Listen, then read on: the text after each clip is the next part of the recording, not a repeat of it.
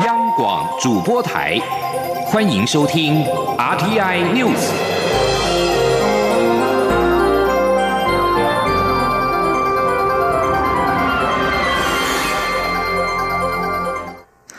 各位好，我是张淑华，欢迎收听这节央广主播台提供给您的 RTI News。中央流行疫情指挥中心今天公布，台湾新增两例 COVID-19 武汉肺炎确诊案例，这两例都是个案二十七例，八十多岁男性的家人。目前已经掌握接触者总共一百四十三人，相关的疫调进行当中。记者肖兆平报道。中央流行疫情指挥中心二十四号公布，我国新增两例 COVID-19 武汉肺炎确诊个案。不过，这两起个案就是日前确诊的第二十七案四十多岁的小儿子以及七十多岁的妻子。指挥中心指挥官、卫生福利部部长陈时中表示，新增案例也是一起家庭群聚个案。他说：“啊，从我们从二十七是爸爸嘛，哈，那爸爸那就是二那二十八是那个他的大儿子，好，那再过来二十九三十是他的太太跟他的小儿子，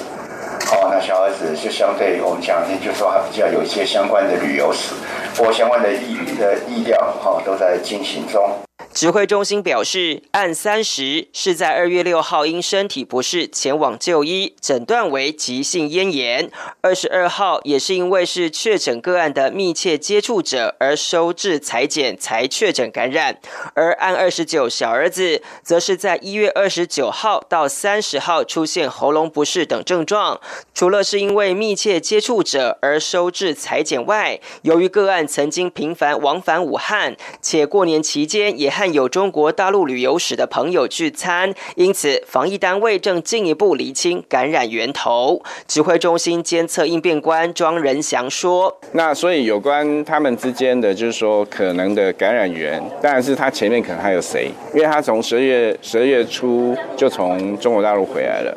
那是不是这中间他们有没有什么共同的朋友，有或者说不同的朋友被被被被什么人？”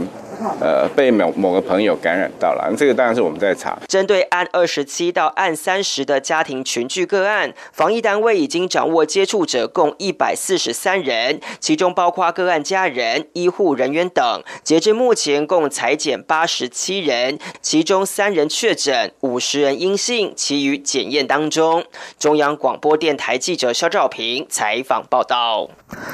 中国武汉封城，今天上午一度半解禁，引发讨论。中央流行疫情指挥中心指挥官陈时中今天下午表示，中国会因应武汉肺炎疫情调整其措施，但是对于我方而言，只要是来自武汉，无论从哪个城市出境，想要回台，都必须要采取包机方式。此外，滞留在湖北省的我国籍携有病童，因为医疗需求返台就医。陈时中指出，目前评估病童适合搭乘飞机，预计晚间七点从成都起飞。十点多会回到台湾。记者王兆坤报道：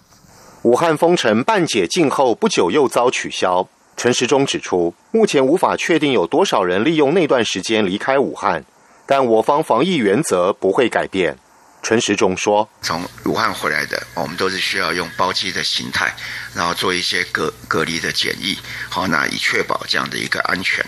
哦，只有那那边旅游史，我们将来是这些人都需要用包机的形态来处理。好，从那里不管是从直接从武汉出来，或从武汉在这段时间居住过，而现在跑到别的地方要再回来的，哦，那都是一样的规格，用包机的方式来处理。另一方面，关于我国籍携有病童返台一事，陈时中表示，这一次协助返台事项属于特殊个案需求，是基于医疗需求所做的安排。且全程都有完善防护措施。中央流行疫情指挥中心表示，考量病童与母亲都有中华民国国籍身份，且病童因患血友病有紧急医疗需求，所以已安排一名护理师，并携带防护装备搭机至成都，前往当地协助病童及其母亲返回台湾。指挥中心指出，病童及其母亲在搭机前都会测量体温。若发烧不能上飞机，若无发烧，将由护理师协助进行隔离衣、面罩等防护装备着装。机舱内会有距离区隔，避免影响其他乘客。入境后由专人协助完成入境检疫作业程序，依照后送流程。由救护车再往后送医院进行隔离裁剪。如果检验阳性，则住院隔离；两次检验若都是阴性，则送至集中检疫所。中央广播电台记者王兆坤台北采访报道。在武汉肺炎的疫情冲击之下，中央流行疫情指挥中心今天将韩国的旅游疫情建议提升到第三级警告，提醒民众避免到当地所有非必要旅游。此外，外交部也同步调升了韩国旅游警示灯号到橙色。指挥中心同时要求，从二十五号的零点起，所有从韩国入境的台湾的外籍人士都必须要居家检疫十四天。记者吴丽君报道。中流行疫情指挥中心二十四号原定下午两点举行的记者会一再延后，直到四点四十六分才展开。指挥中心指挥官陈时中证实，是为了讨论是否调升韩国的旅游疫情建议。陈时中指出，有鉴于韩国迄今已有七百六十三例确诊，同时出现教会及医院大型群聚感染，进入社区传播阶段，加上韩国。国政府也已指定大邱市庆尚北道清道郡为特别管理地区，因此决定自即日起将韩国的旅游疫情建议从第二级的警示提升至与中港澳同等级的第三级警告。陈时中说：“最主要是它的速度非常的快，在这五天内，它有教会跟医院的大型群聚，那进到社区传播的阶段，而且他们也把几个地方都列。”为特别管理地区，所以这样的一个风险哈，所以我们把它提升到第三级警告，提醒民众避免至当地所有非必要旅游。那配合这个外交部的灯号，也把韩国整个升到橙色。那针对他们特别的管理区域，就大邱市、千山北道、青道郡，灯号升至红色。也因此，陈时中要求，二十五号零时起，所有自韩国入境台湾的外籍人士，都需居家检疫十四天。此外，考虑目前滞留韩国的国人，希望大家都能在二十七号零时零分前返回台台湾。于二十五、二十六号这两天内返台者，需落实。十四天自主健康管理，并加强管理强度，但二十七号之后才返回台湾，急需做居家检疫十四天。目前除了中港澳及韩国的旅游疫情建议是第三级警告外，日本及新加坡的旅游疫情建议则是第二级警示，泰国、伊朗和意大利则是第一级注意。指挥中心表示，有鉴于一二级旅游警示地区。有社区扩大现象，因此即日起也将进一步要求自这些国家返台的民众，于入境后十四天内做好自主健康管理。此外，陈时中也表示，将密切关注这些国家的疫情发展，一有变化就会立即提升警示级别。中央广播电台记者吴丽君在台北采访报道。立法院为了力拼明天完成武汉肺炎纾困条例三读通过，朝野党团今天就严重特殊传染性肺炎防治及纾困振兴特别条例草案展开协商。不过，经过一整天马拉松式协商，只就法案名称、征用防疫物资给予补偿、强化防疫管控作为等条文达成共识。但是，针对防疫隔离假是否纳入公假给薪、给予劳工防疫照顾假津贴等关键条文，仍然有歧见。而对于配合防疫需要请照顾价者薪资的企业给予企业抵税优惠额度，以及是否要纳入劳工得拒绝赴疫区工作的退避权等关键条文，朝野争论许久也没有交集，最后只能够先保留，恐怕留待表决定案。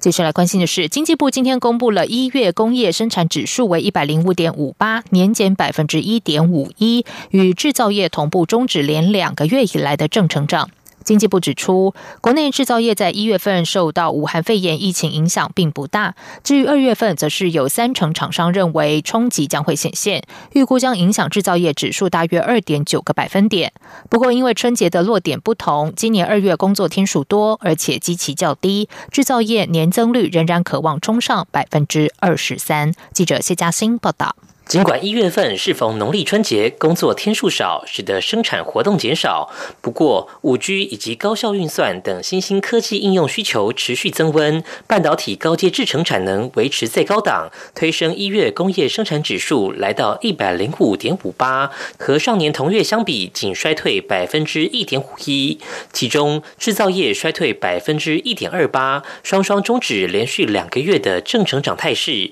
但表现已优于经济部原先预估。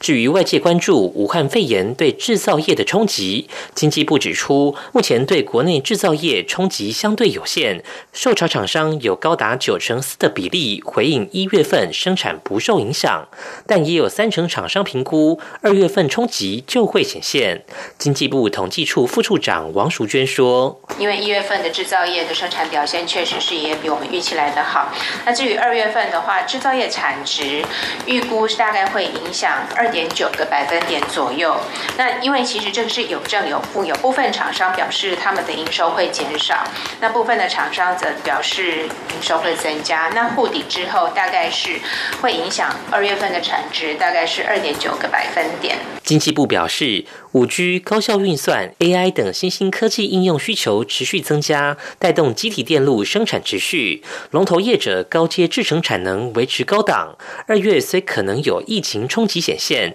但厂商都还有库存原料可供生产，影响应是轻微。再加上二月因春节因素工作天数较多，且去年同期有机体电路原料瑕疵问题，将比较积极拉低，因此评估二月制造业生产指数的表现。有望年增百分之十八到百分之二十三。中央广播电台记者谢嘉欣采访报道。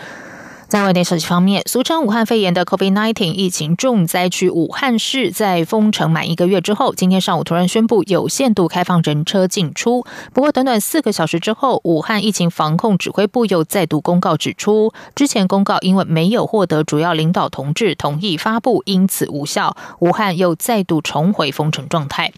武汉肺炎至今已经蔓延到超过二十五个国家，欧洲、中东还有亚洲的确诊病例不断暴增。意大利目前已经有超过一百五十人在武汉肺炎检验中呈现阳性，是武汉肺炎确诊病例数最多的欧洲国家。意大利今天并且通报了武汉肺炎的第四个死亡病例。而伊朗的国会发言人之一阿巴斯西今天表示，伊朗武汉肺炎的死亡病例新增四例，使得该国的死亡病例增加到十二例，是目前中国以外因为武汉肺炎死亡病例最多的国家。而南韩则是中国以外武汉肺炎疫情最严重的国家。南韩今天通报了两百三十一例武汉肺炎新增病例，全国的确诊病例达到八百三十三人。根据韩联社报道指出，就连韩国的第一大在野党未来统合党党鞭沈在哲，也因为参与协调会中有人确诊感染武汉肺炎，因而遭到隔离检验，使得国会议程遭到延迟，必须等待检测结果出炉之后才能够重新开始。路透社发出快讯指出。首相马哈迪已经向最高元首马来西亚国王提交书面辞呈。马来西亚的首相秘书处今天发表声明，表示马哈迪将在今天辞去首相一职。另外，马哈迪所属的政党马来西亚土著团结党发表声明，经过最高理事议决，即日起退出希望联盟。马来西亚土著团结党主席穆尤丁发表声明宣布，经过最高理事议决，即日起退出希望联盟，并强调该党所有有。国会议员会签署法定宣誓书，支持马哈迪继续出任首相。他说，这项决定是在考量大马目前政局进展和国家未来而决定。马哈迪二十三号传出将切割人民公正党实权领袖安华与部分执政党和在野党成员另组执政联盟，让执政不到两年的希望联盟政权摇摇欲坠。印度总理莫迪今天将盛大迎接美国总统川普来访。川普在印度为期两天的行程，很可能重重视华丽排场，更胜于签署具体的贸易协定。川普和第一夫人梅兰妮亚搭乘美国空军一号，今天抵达古查拉迪省大城阿莫达巴德。他将在全球最大的板球场发表演说，而至少有十万人将到场欢迎川普。川普二十三号的推文表示，很期待到印度和很棒的朋友们在一起。这里是中央广播电台台湾之音。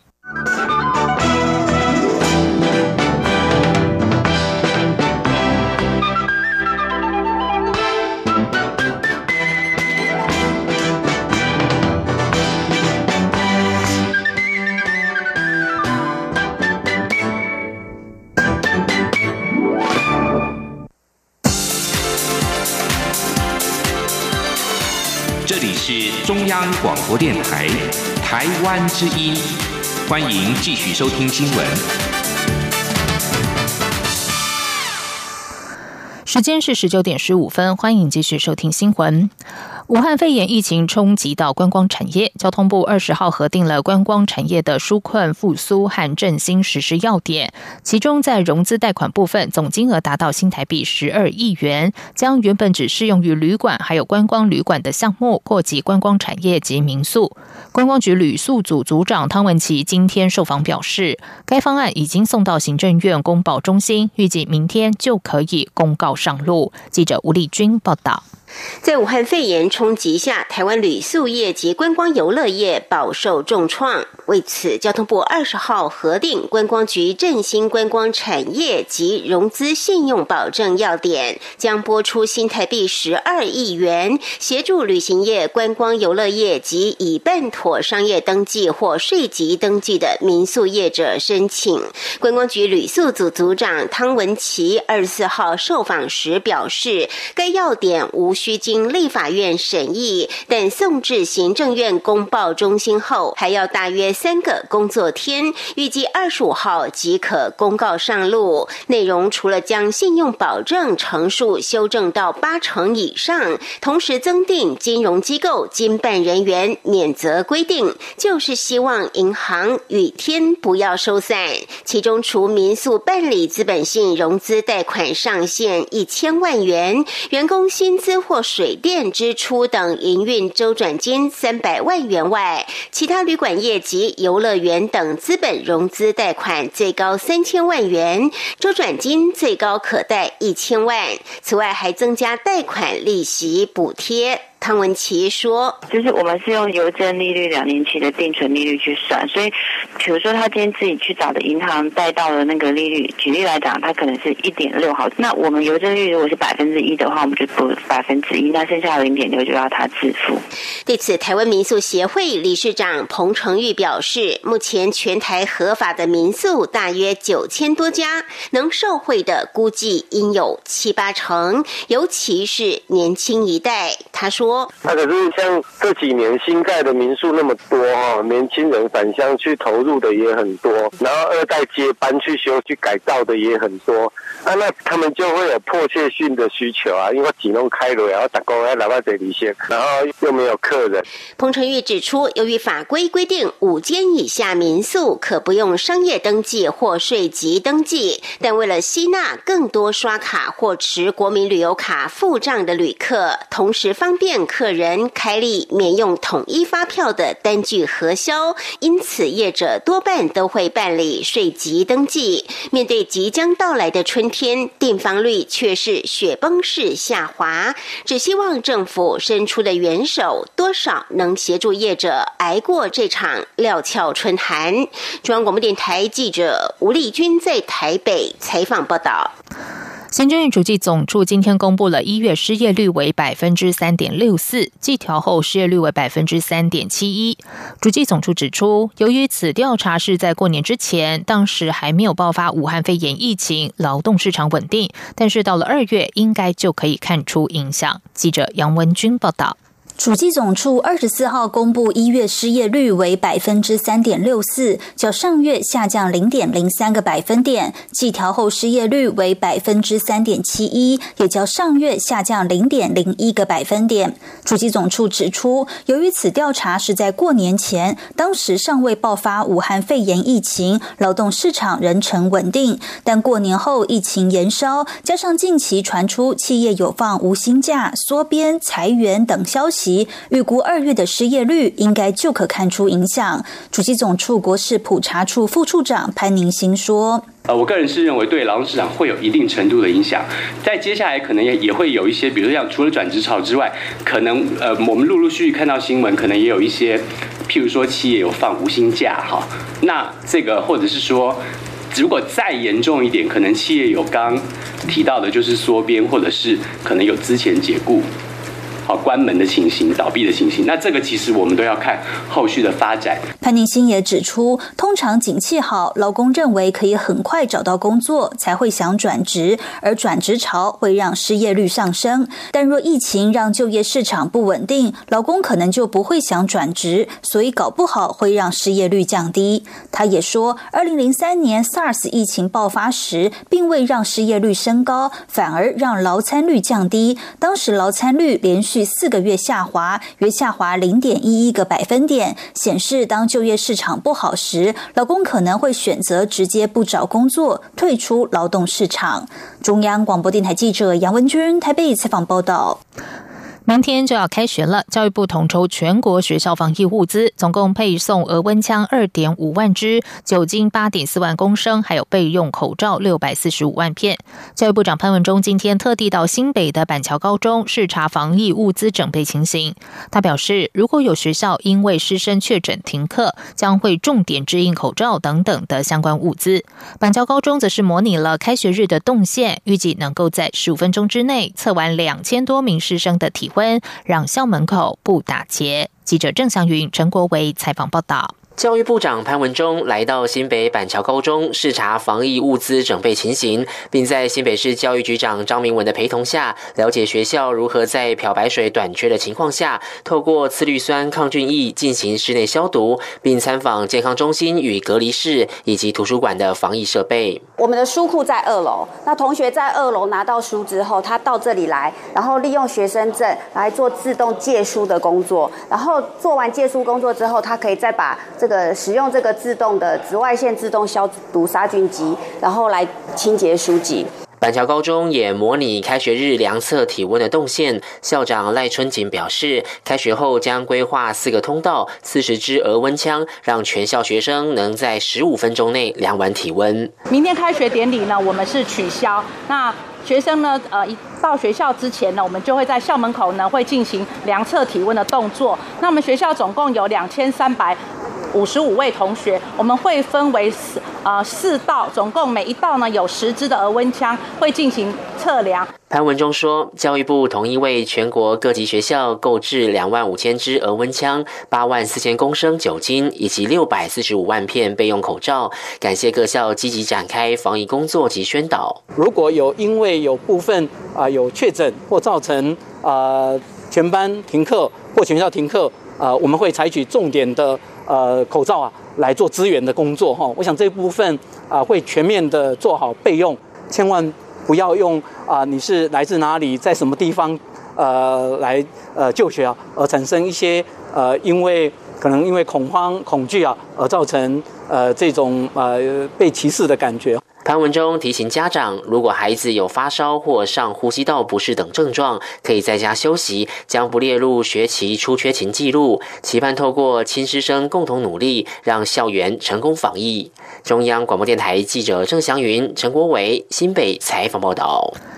接下来关心的是，国民党主席补选下周六登场。国民党党员的缴费期限到昨天为止。根据党中央统计，总共有三十三万多人完成缴费，具有投票权。其中以黄复兴党部党员数增加最多，外界认为有利于候选人郝龙斌的选情。对此，郝龙斌和另一位候选人江启臣今天都表示，不论是哪个党部，所有党员都是他们要积极争取支持的对象。记者刘品希报道。国民党主席补选将于三月七号举行。党中央规定，只要在二月二十三号前缴交党费，就具投票权。根据党中央的统计，到二十三号为止，缴费党员数共有三十三万三千多人。其中，过去被视为影响党主席投票关键的黄复兴党部党员约占四分之一。由于黄复兴党部高层倾向挺候选人郝龙斌，外界认为对郝龙斌的选情较有利。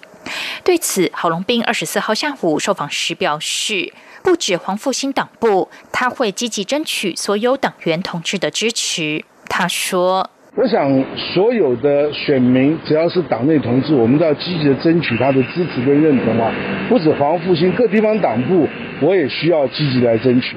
另一位候选人张启成受访时也说，不分哪个党部，所有党员都是他要拜托请意、寻求支持的对象。那不过，随着时空环境的变化，现在的黄复兴党员的组成也不光只是这一些，其实也有很多啊，他的二代、三代，甚至于其他非这个系统的，他们都在防护型党员里面。所以，我想啊，不分是哪一个党部的啊，我都会全力来寻求他们的支持。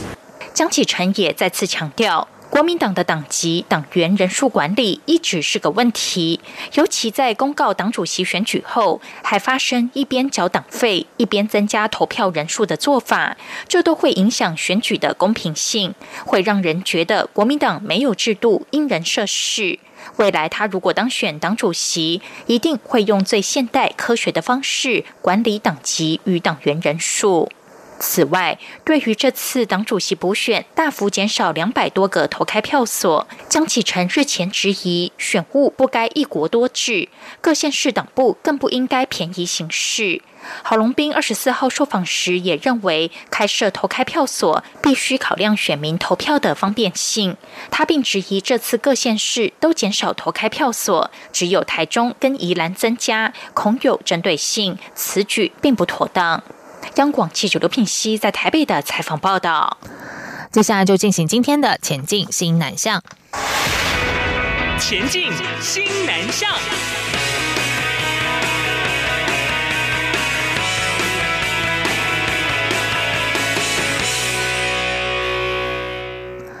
随着 COVID-19 武汉肺炎持续在国际出现疫情，政府力推的医疗新南向也受到波及。不少承接新南向国家医疗服务的医学中心都表示，因应防疫人力需求，对于非紧急性的海外援助只好延期，将会是疫情发展弹性调整计划。记者肖兆平报道。